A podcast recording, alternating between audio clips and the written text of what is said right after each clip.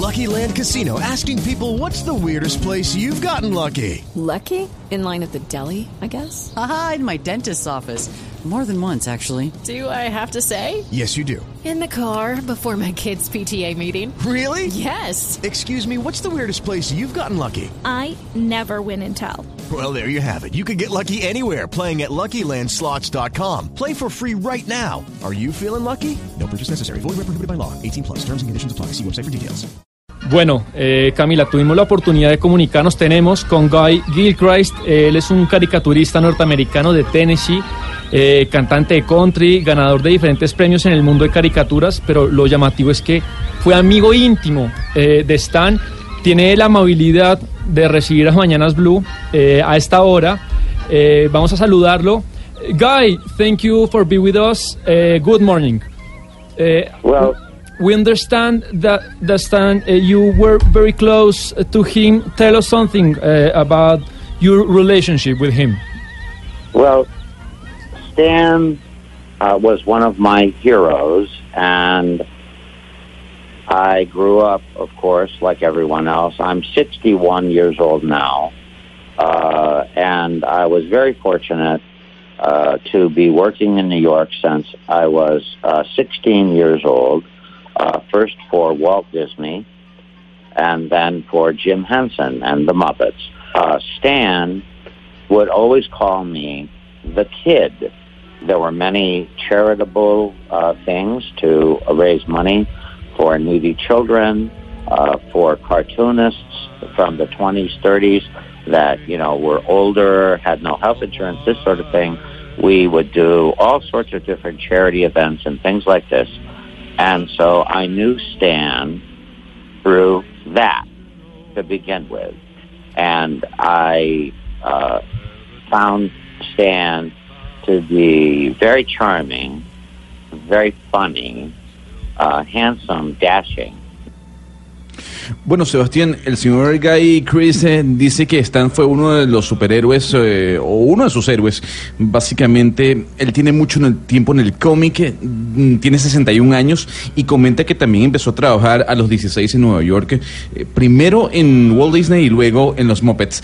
Recalcó que Stan siempre lo llamó a él el chico, porque era el más joven del grupo, y recuerda que siempre iban a eventos de caridad, y precisamente en esos eventos de caridad en donde recaudaban plata para los caricaturistas de, la- de los años 20, allí fue donde conoció a Stan Lee. Y dijo el señor Guy que Stan Lee era un tipo encantador, era un tipo muy di- divertido y era un tipo sumamente puesto. Bueno, y tenemos entendido que usted a lo largo de su carrera ha conocido muchos escritores, seguramente, de caricaturistas, de cómics, pero diría Guy que Stan fue el más grande de todos. I think that he was the greatest showman. He was uh, tremendously, as I said, charming, magnetic. You know, you loved him. Many of the comics before Stan got involved in comic books, all of the superheroes were perfect. They had no flaws. They were not like us. They were strong. They were tough. Stan had the idea that what if this Superman, this these this great superhero, maybe what if he was very shy around girls?